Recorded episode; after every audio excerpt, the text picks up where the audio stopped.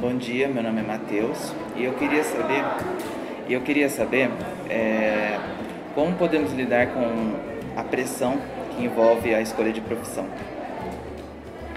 Olá, Matheus. Obrigado pela tua pergunta. Você traz aí uma questão muito relevante para essa moçada que está fazendo a escolha da carreira profissional, a escolha da universidade, a escolha do curso. Para quem faz essa opção, ou para quem está nesse momento, a crença é que esta é uma opção definitiva.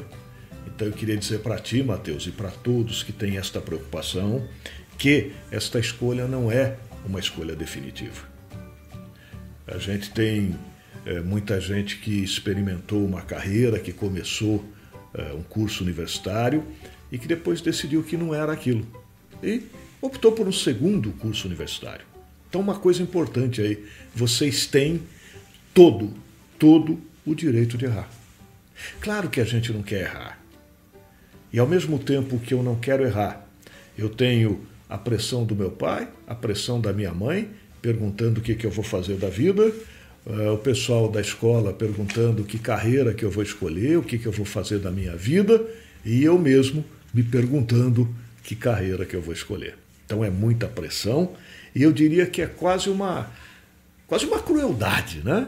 O que a gente faz com vocês nessa idade que vocês estão. Ter que tomar essa decisão e menino e a menina percebe, né? Terminando o, o ensino médio e cada vez mais próxima à necessidade de fazer a escolha. Some-se a isso o nosso modelo de ensino, que agora está mudando, né? daqui para frente vai mudar um pouquinho, mas o nosso modelo de ensino até agora, é, no nosso modelo de ensino tradicional, os alunos aí do ensino, do ensino médio tinham contato aí com duas, três, quatro carreiras, né? sobretudo aquilo que ele vê em sala de aula. Então ele vê lá o professor de química, o professor de biologia, o professor de estatística, e ele acha que essas são as carreiras possíveis. E, só para se ter uma ideia, o guia do estudante, o antigo guia do estudante, trazia pelo menos 273 descrições de profissão. Então imagina, 270 opções de cursos. Uh, meu pai perguntando o que é que eu vou fazer da vida, minha mãe perguntando o que é que eu vou fazer da vida, meu professor na escola perguntando uh, o que é que eu vou fazer da vida. Né? E por outro lado, tem aí o mercado dizendo: olha, tem novas carreiras surgindo, olha, outras carreiras vão desaparecer. E eu diria para ti, Mateus, primeira coisa, calma. Ao invés de ficar olhando para o leque de profissões disponíveis, eu diria: olha para dentro, cara. Presta atenção nas tuas competências. O que, que são competências? São aquelas coisas que eu faço bem. Conversa ou pergunta para as pessoas que conheçam bem você que tipo de competências elas destacariam em você. E de posse desta informação, disso que a gente chama de inventário de competências, aí começa a olhar as profissões onde estas competências podem ser melhor aproveitadas. Ah, eu escrevo bem, eu, eu, em aula de português, de redação, eu vou muito bem.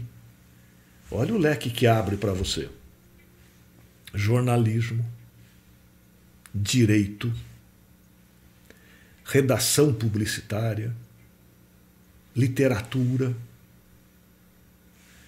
Olha o conjunto que, eh, de profissões onde esta competência é valorizada.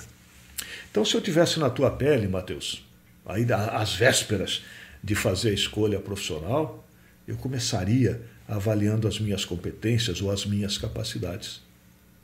Depois dessa avaliação, é que eu ia dar uma olhada onde é que essas competências poderiam ser melhor aproveitadas. Uh, essa coisa de competência é tão fantástica que se acredita que não existam no mundo duas pessoas com competências iguais. É a mesma coisa que a impressão digital. ela é única, né? Esse conjunto de competências que você tem, que você traz, ela também é única.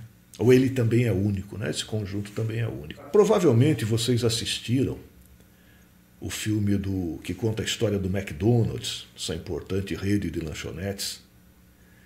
E o que fez essa rede, ou, ou quem fez dessa rede o que ela se tornou, foi um cara chamado Ray Kroc.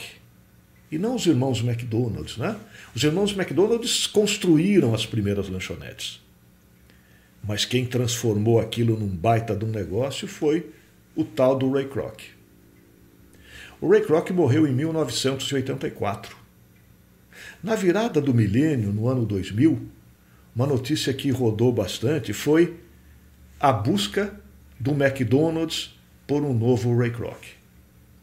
Eles conversaram com todas as pessoas que tinham convivido com Ray Kroc para tentar estabelecer o perfil do Ray Kroc, ou o perfil do, de uma determinada daquela pessoa, e o conjunto de competências que o Ray Kroc tinha para tentar descobrir um novo Ray Kroc que fosse o novo presidente da rede de lanchonetes. E a resposta é óbvia, não conseguiram. Tinha muita gente com competências próprias, mas não com um conjunto de competências como tinha o tal do Ray Kroc.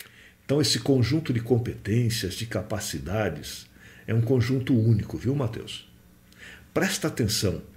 Né? Vai lá na, na, na, frase antiga dos filósofos, né? É, conhece-te a ti mesmo. Conhece as tuas capacidades, conhece as tuas competências, e de posse deste conjunto de informação, você veja aí no leque de opções disponíveis aquelas que provavelmente é, é, teriam alguma identificação contigo. Tá? Agora, voltando à questão original, a pressão é natural, todos nós tivemos em algum momento da vida, e sobretudo neste momento da escolha, então fique muito tranquilo em relação a isso. E não esqueça, errou, errou. Nós vamos, né? Para o curso e vai, vai procurar, vai desenvolver, vai, vai, vai, vai fazer outra, outra carreira, tá?